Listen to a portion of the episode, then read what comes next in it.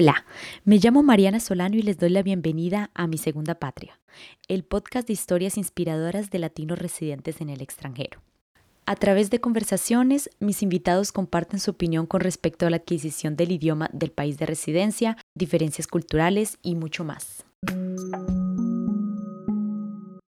Y claro, este man pues, me hablaba así con un francés súper rápido y no paraba y entonces me decía como todo el tiempo, ¿entendiste? Y yo, sí, sí, sí.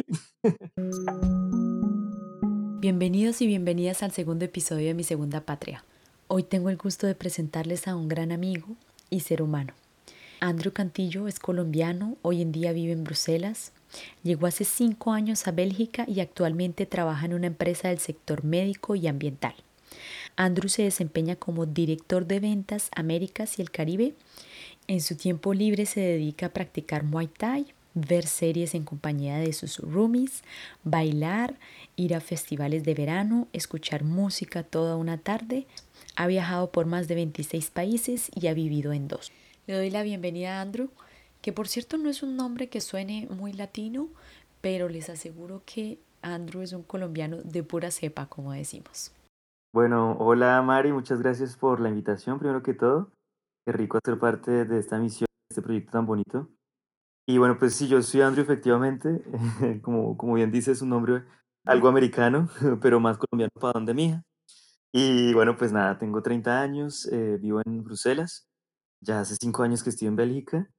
Eh, bueno, contento con, con este país que me acogió y bueno, pues aquí estamos. Cuéntame qué estudiaste en Colombia y cómo era tu vida antes de irte a Bruselas. Estudié lenguas modernas en la Universidad de Anne.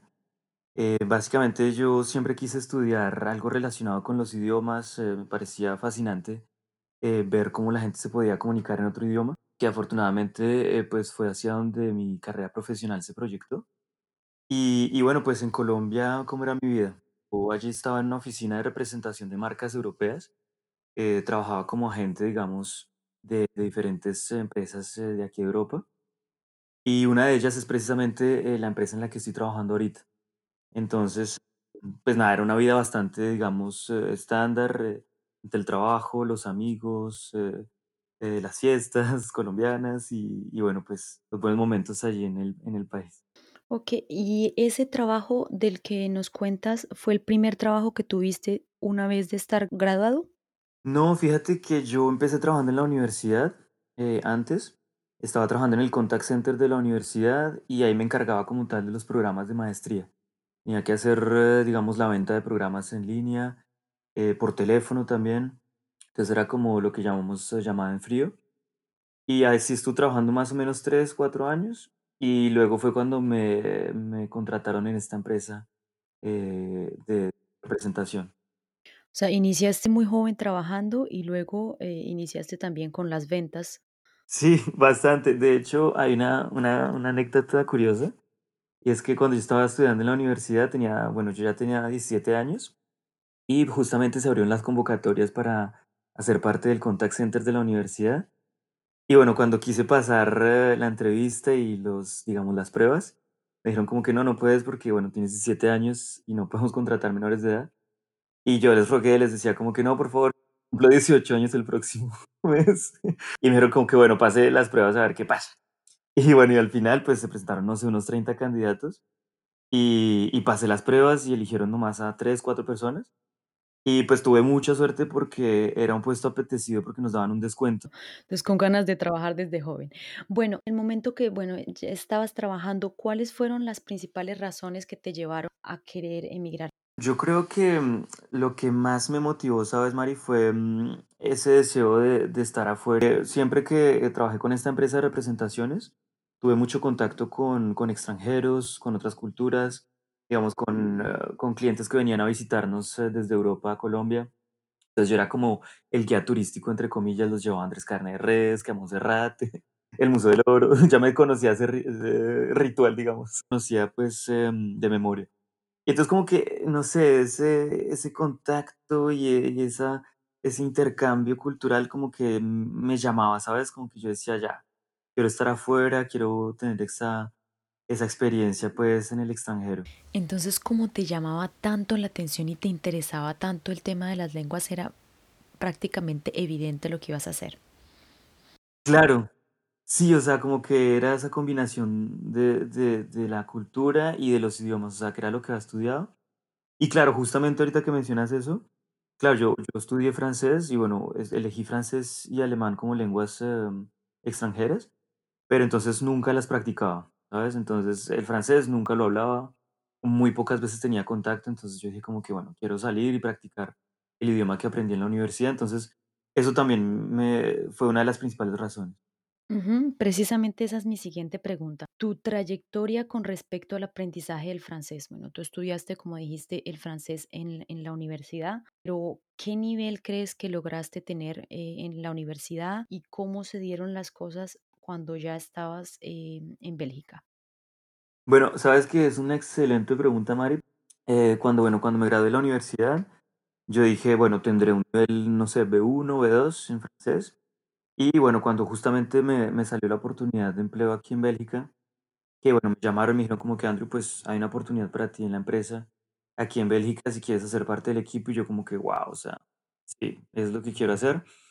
Entonces como que de cierta forma estaba un poco, digamos, eh, tranquilo porque tenía una buena base. Llegué a Bélgica eh, y la gente me empezó a hablar así, pues en francés, pues súper rápido.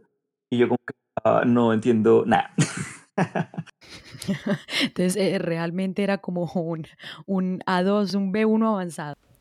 Y hay que mencionar que tú no llegaste a Bélgica a hacer un intercambio, a estudiar, eh, llegaste directamente a trabajar eh, en francés con belgas. Eso, me tocó, pero directo.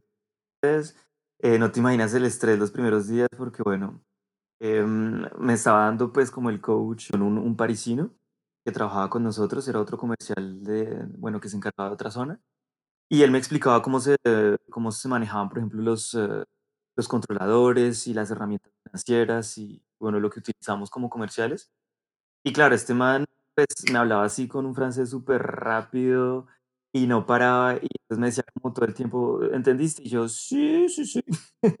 Y entonces, algo que me pasó es que al final del día todo el mundo se iba y yo me quedaba como una o 2 horas más en la oficina entendiendo solo cómo se hacía. Mi pregunta es por qué decidiste decirle, decirle al parisino que sí entendías y no, por ejemplo, pedirle que te hablara más despacio, explicarle que hacía poco estabas en Bélgica. ¿Qué te llevó a tomar esa decisión? Entonces, yo no quería hacer, eh, una carga más o ese peso más. Entonces, yo decía: "Sí, sí, no, yo entendí", pero, pues, yo no he entendido nada de lo que le he dicho. Y bueno, con respecto a la adquisición de, del francés, ¿qué prácticas crees que te ayudaron a mejorar?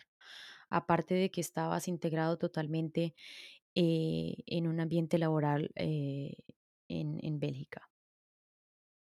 Bueno, ¿sabes?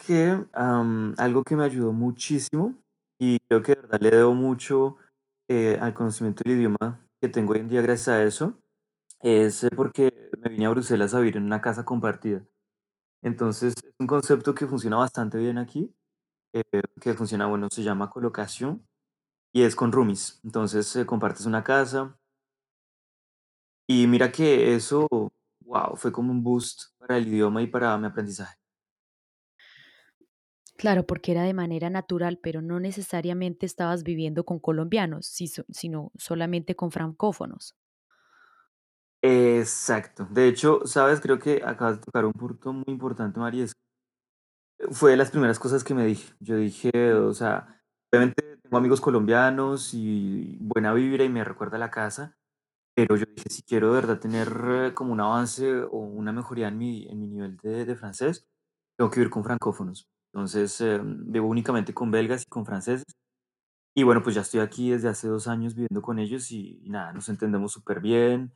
Ya, pues, como que conozco las, eh, las expresiones locales, eh, ¿sabes? A veces la sorprende, me dice como que: "Guau, un colombiano diciendo esa expresión", como que me dicen: "¿Dónde aprendiste eso?". Y yo: "Bueno, es que vivo con belgas".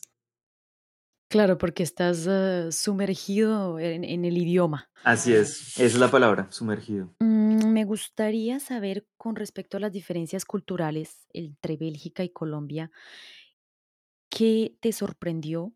¿Qué aspectos te han llamado la atención? Bueno, mm Lo que más, digamos, me, me sorprendió o que, bueno, que causó como cierta curiosidad es el tema de las aperturas de- del comercio, ¿sabes? Porque de, bueno, de los comercios, tiendas y centros comerciales. Eh, porque aquí, bueno, cierran primero muy temprano, entre las seis y seis y media ya están cerrando los, los comercios eh, en todo lado. Y digamos, se las podría ser la, la excepción a la regla porque es capital. Entonces están cerrando un poco más tarde, pero tampoco es que cierren tan tarde. Y luego entonces eh, sábados encuentras hasta el mediodía más o menos y domingos si es que no encuentras nada abierto. Completamente cerrado. Ese es un choque porque uno está acostumbrado a, a ir al centro comercial el domingo y hacer compras, simplemente ir al supermercado. Ah, no, pero total, o sea, y eso de que encuentres pues los eh, centros comerciales cerrados un domingo, yo decía, pero o sea, ¿por qué? Sea, aquí es donde cuando uno sale a vitrinear los domingos a comerse un helado. Entonces, pues nada, o sea, aquí eso fue lo que digamos más me, me sorprendió. Em, en Bélgica particularmente es el tema de la diferencia entre el sur y el norte, ¿sabes? Del país. Eh, es una cosa impresionante, porque bueno, aquí en Bélgica em, hay tres regiones. Entonces está la región de, de Valonia, que está en el sur, está la región de Bruselas, que es región Bruselas y capital, y está la región de Flanders, que es como el norte, digamos, eh, que es toda la influencia eh, de los Países Bajos. Entonces está norte, influencia de Países Bajos, sur, influencia de Francia, y hay una pequeña comunidad alemana. Entonces, eh, empezando por esa diversidad en el país, y es un país de 10 millones de habitantes, pero se hablan tres idiomas oficialmente, políticamente está dividido, la gente incluso físicamente es diferente. O sea, eso, wow, me chocó. O sea, muchas veces ver un belga del norte y un belga del sur hablando inglés, porque es el idioma que tienen en común, me parecía como absurdo. Yo decía, son compatriotas y tienen que hablar inglés, me parecía impresionante. Y en términos de, de personas, de relaciones humanas, ¿cómo lograste hacer amigos en Bélgica? ¿Fue, se hizo de manera natural con tus eh, roomies?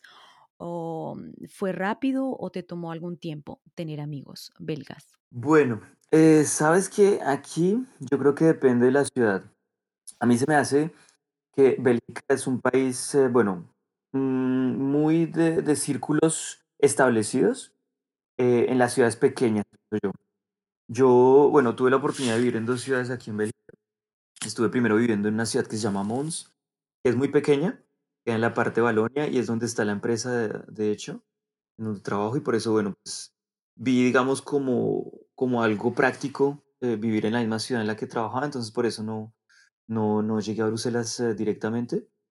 Y se me hace que Mons eh, es una ciudad y que, como en muchos casos en Bélgica, muy conservadora y bueno, de círculos sociales muy, digamos, estáticos, cerrados, donde bueno, son los mismos que han crecido y estudiado durante años. Digamos, esa apertura no es tan fácil, ¿sabes? En estas ciudades. Pero luego está Bruselas. Entonces Bruselas ya fue totalmente diferente, mucho más cosmopolita, eh, muchos extranjeros, eh, los belgas incluso son mucho más, mucho más abiertos aquí con, con la gente que llega. Entonces creo que me ayudó cosas, el cambio de ciudad y eh, estar compartiendo la casa en la que estoy ahorita. Entonces eh, eso me ayudó muchísimo. Ahorita muchos de mis amigos son amigos de, de los eh, roomies con los que estoy ahorita y y, o sea, y así se fue extendiendo, digamos, mi círculo social. Y hoy en día, pues nada, me siento súper eh, agradecido y, bien acogido en, en Bruselas y bueno, con un círculo de amigos bastante, bastante bonito. Y ahora te voy a preguntar sobre la gastronomía belga, si te gusta o si sigues extrañando la, la comida colombiana. Ay, pero es que ese hogadito mío, con esos patacones así, a veces como que mm, se me hace ya agua la boca pensando. Porque es que ese sazón colombiano, eso no, no se encuentra. Y de hecho la el sazón latino, ¿sabes? Eh, puedes ir a Perú, Ecuador, Brasil, eh, Bolivia, encuentras ese sazón de América Latina tan rico y y y como aquí le llaman parfumé, es así esa comida que le pones tantas especias y que no necesariamente es picante, sino que tiene como ese saborcito, eso eso lo extraño y no lo encuentro aquí, eso sí es seguro. Pero, por otro lado, eh, estoy muy, muy contento con la gastronomía belga. Mm, me gusta bastante. eh, es variada, digamos, dependiendo de la zona en la que estés, vas a comer algo diferente. Eh, y bueno, por mencionarte, digamos, platos típicos, mm, bueno, están las frites. Bueno, yo conozco las famosas frites, que son papas fritas cocinadas con grasa de cerdo, si estoy bien informada. ¡Eh! ¿Conoces bien? No, aquí, bueno, ellos son súper fans y muy, muy orgullosos de sus papas fritas. Entonces, eh, bueno, pues eh, tienen una, una manera de, freír bastante curiosa y es que, como tú bien dices, la- las fríen con grasa animal. Tiene que ser exclus- exclusivamente con grasa animal y mejor si es de, de cerdo. Y las fríen dos veces. Entonces, hay una primera, mm, digamos, etapa para, para freír la parte interna y hay una segunda etapa que es para freír la parte externa. Entonces, quedan como crocantes, pero al mismo tiempo tiernas al interior. Por eso, digamos, son como tan conocidas. Por cierto, vale la pena mencionar que estas papas se venden en muchos lugares. Cuando uno camina en Bruselas, eh, en cada esquina puede encontrar. Es correcto, así es. Sí, y en la Gran Plaza encuentras por todos lados, o sea, es buenísimo. Y bueno, luego están también los mejillones, eh, bastante conocidos. eh, los mejillones con papas, justamente. Algo bien, particular y es que, digamos, eh, belga que se respete o conocedor, pues, no se come los mejillones con tenedor. O sea, te explico. Aquí resulta, coges la concha del primer mejillón que has escogido meticulosamente porque es grande y porque se abre bien. Y luego esa concha vacía la vas a utilizar a modo de pinza para empezar a comer los próximos mejillones. Entonces, si ves a alguien que se los esté comiendo así, es porque eh, ese sabe. Pero si hay una persona que esté comiéndolas con tenedor, significa que es turista. Ese es turista. ¿Sabes? A mí se me hace que Bélgica e incluso Bruselas eh, es un país y una ciudad que tienes que conocer con locales. O sea, e- eso, eso es se- seguro. Digo, o sea, Bruselas es la capital de Europa, se le llama. Digamos que hay muchos sitios de turistas y, y, muchos, digamos, captores de, de, de turistas y, y como que eso distrae, ¿sabes? La, la belleza local y lo autóctono. Entonces, eh, definitivamente se tiene que hacer con un local. Gracias, Andrew, por hablarnos sobre la gastronomía belga. Ahora quisiera decirte, bueno, como no todo en la vida es color de rosa, ¿cuál es la desventaja para ti de vivir en Bélgica? Bueno, ah, ¿qué diría yo? Yo digo que al final, si bien es cierto que, se desarrolla un sentido de pertenencia con el país y que, que, bueno, que te sientes bien acogido, yo diría que hay momentos en los que, no sé, sientes que definitivamente no es tu país, eh, no es tu gente, no es tu cultura. Como que eh, hay esos momentos, ¿sabes? De, de decir, ah, carajo, o sea, si estuviera en mi país, eh, con mis amigos, o sea, como que mm, te sientes aquí y allá. Entonces, digamos que esa sería, mm, entre comillas, eh, una desventaja, esos pensamientos que, que llegan a veces. Pero, mm, pero ¿cómo afrontarla? O sea, yo creo que la mejor manera es Adaptándose, ¿sabes? Adaptándose, eh, a la cultura, entendiendo el país. Yo creo que eso es lo más importante, absorbiendo todo lo que lo que te llega, digamos, eh, eh, todos los días, eh, a nivel profesional, a nivel personal. Entonces, eh, creo que esa es la mejor manera de saber vivir y y saber adaptarse. Exactamente, la clave es la adaptación. También quisiera aconsejarle a las personas evitar las comparaciones, porque eso no nos permite estar bien en ningún lugar. Por ejemplo, si nos ponemos a pensar que acá en Europa no vemos el sol todos los días o que la gente no sonríe tanto como lo hacen en Colombia, pues esas comparaciones no llevan a ningún lado. Sí, exacto, eso es, Mari, estoy totalmente de acuerdo. Muchas veces uno cae en las comparaciones y eso es lo peor que uno puede hacer, especialmente el peso colombiano al euro. Hablando de comparaciones, o sea, yo los primeros meses estaba aquí como que, joder, madre, eso me hubiera costado mil pesos allá en Colombia. Total, y como lo mencionó Rubén en nuestro primer episodio, hay que tener sus buenos ahorritos. Sí, sí, sí, sí. Buenos ahorritos. Buenos ahorritos y no hacer, no hacer conversión. Y bueno, como consejo, uno no puede estar haciendo la conversión en cada transacción que haga porque si no se, desespera uno. Es otra moneda y también es otra calidad de vida. Yo creo que el, el ser humano es de usanza y, y bueno, desde que uno se sienta bien y, y sepas eh, cómo vivir el, el día a día, pues yo creo que no habría inconvenientes, ¿sabes? Totalmente de acuerdo, Andrew. Ahora, ¿pudieras mencionarnos tres consejos para aquellas personas que quieran emigrar a Europa y más específicamente a Bélgica? La primera cosa, bueno, a Bélgica definitivamente, si quieren venirse para acá, les tiene que gustar la cerveza. O sea, sí o sí. Ese consejo no me lo esperaba, pero ahora que acabas de mencionar, creo que todos van a querer venirse a Bélgica. Ah, no, sí, es que aquí Bélgica es país cervecero por excelencia. Am, como dato curioso, bueno, pues aquí en Bélgica hay más de 1500 marcas de cerveza, que es una cosa impresionante. O sea, em, tiene el récord Guinness, de hecho, de, de tener un, un café que se llama Café Delirium, en el centro de Bruselas, y es el café bueno, con, con la mayor cantidad de, proposición de cervezas. Ellos ofrecen, creo que tienen más de 2000 cervezas en un solo lugar, que es algo así como increíble, o sea. Y, y bueno, pues tienen cervezas internacionales, incluso consigues la Club Colombia allá en, en ese café. No me sorprende en lo absoluto que Andrew haya estado comprando Club Colombia en Delirio. ¿Te imaginas? Eso, ¿te imaginas? Viajo 14.000 kilómetros y tengo 1.500 cervezas para escoger. Y, ¿Qué cerveza quiere? "Eh, dame una Club Colombia, por favor. Tal cual. Sí, no. Sí, no, esa, esa, ese es el primer punto, de- definitivamente. Es país cervecero por excelencia y, y tienen, eh, digamos que es muy, muy, arra- muy arraigada a su cultura y a sus tradiciones. Incluso hay mm, cervezas que hacen los monjes, entonces como que eso es fascinante. Sí, incluso eh, creo, si no me equivoco, que no es tan costosa. No, ¿sabes que no es tan cara?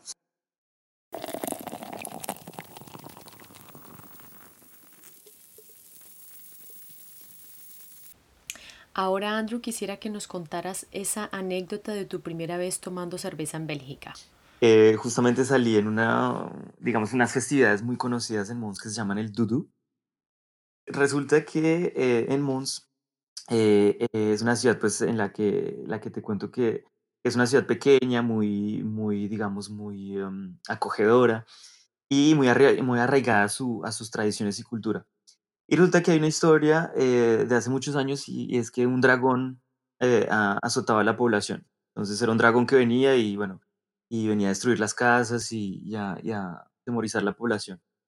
Y nadie sabía qué hacer con este dragón y entonces llegó un caballero que se llama Saint George, el caballero San Jorge. y pues eh, él pues vino a, digamos, a enfrentar el dragón y bueno, pues toda la historia cuenta que hubo una batalla súper, eh, digamos, sangrienta y, y en la que, mejor dicho, él casi pues pierde la vida, pero finalmente pues mata al dragón. Entonces, eh, em, es una tradición, se celebra desde hace muchos, muchos, muchos años en Mons y está reconocida, digamos, eh, también por la UNESCO eh, como Patrimonio Cultural de la Humanidad, porque, porque bueno, pues eh, se celebra desde hace muchos años y, y es una fiesta, pero impresionante. Y viene gente de otros países, o sea, y es genial. Y entonces se toma mucha cerveza, Pequeño paréntesis para volver al tema. pero segundo se hace toda la representación. Entonces llega Saint George en su caballo, se hace toda la con el dragón, el dragón es un dragón en madera, y entonces eh, se hace la representación de la batalla y todo el mundo está al lado. Y, y entonces, claro, yo salí, eh, estaba solo, yo acabo de llegar a Bélgica, llegaba como hace dos semanas. Y entonces salí y yo dije, eh, ¿esto qué fue lo que pasó aquí? Yo, bueno, mm, tú me conoces muy bien, soy fácil, digamos, para hacer amigos. Y resulta que, que, bueno, conocí un grupo de, de gente, me hice amigo de ellos súper fácil. Y nada, empezamos pues a, a beber cerveza y entonces que, que el colombiano, que una cerveza para colombiano y yo como, eh, una cerveza colombiana. Pero lo que yo no me esperaba es que fuesen tan fuertes. O sea, aquí la cerveza belga, digamos, promedio, tendrá unos 5 o 6 grados de alcohol, imagínate. Y bueno, entonces ese es uno de los tres consejos. ¿Qué otro consejo le podías dar a las personas que, que quieren eh, emigrar a Bélgica? Bueno, ese es el primero. Y el segundo, em, o sea, y eso de verdad lo digo, que ni, ni por las curvas se les ocurra decir papas a la francesa. O sea, eso de French fries que nos enseñan en la universidad o en el colegio, eso que ni se les ocurra decir una cosa así. Sí, no, es que son muy, muy orgullosos con lo de sus papas, entonces, eh, tú simplemente dices frites, pero, o sea, la gente, los, eh, los extranjeros o los americanos, más que todo, que french fries, como que ya les dicen como que: "Hey, te voy a enseñar algo, las papas son de Bélgica". Entonces como que no se les dice papas a la francesa.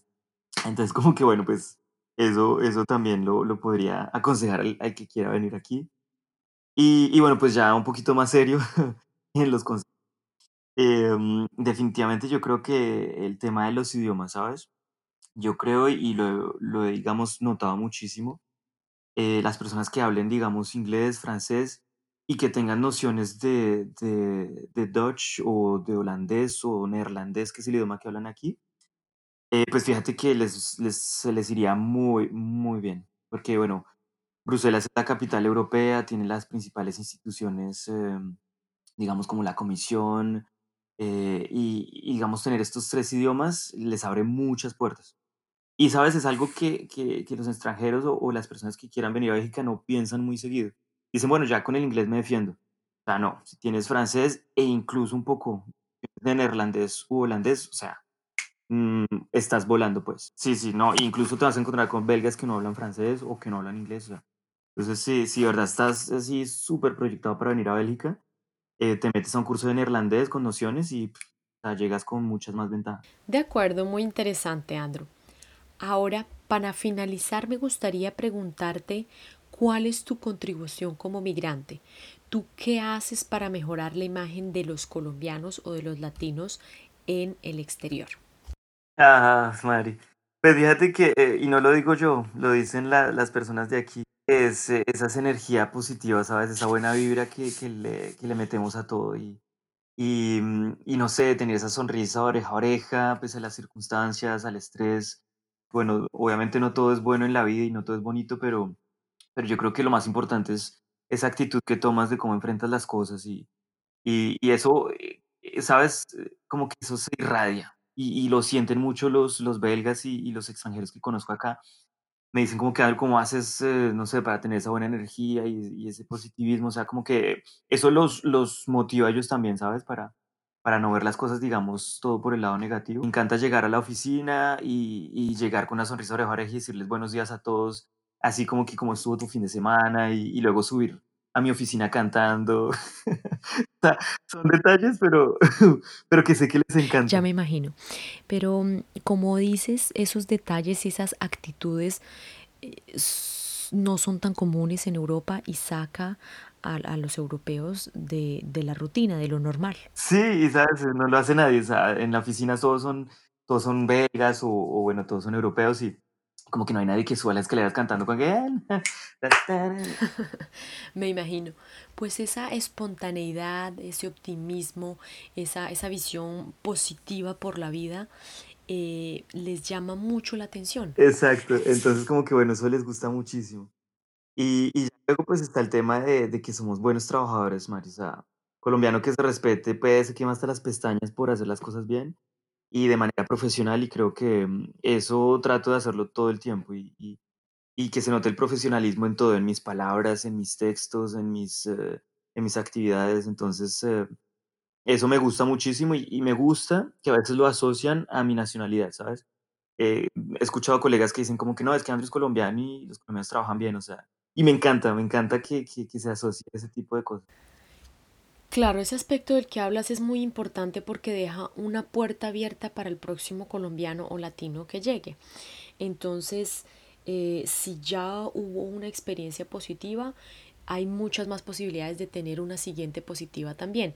Y en el caso contrario, si hubo una experiencia negativa, pues puede que, que eso se asocie también con la nacionalidad y que por ende se cree una mala imagen.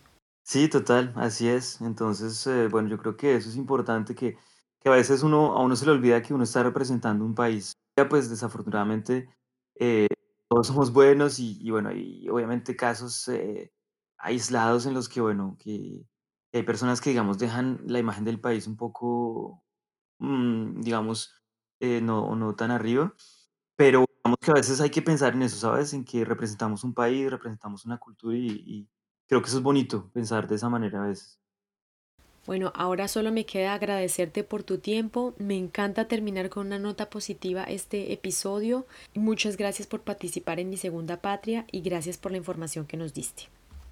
No, pero gracias a ti, Mari, por, por invitarme a tu emisión. Me encanta hacer parte de ella y, y pues bueno, aquí con los brazos abiertos para ti y para cualquier otro colombiano que quiera venir aquí a, a explorar Bélgica.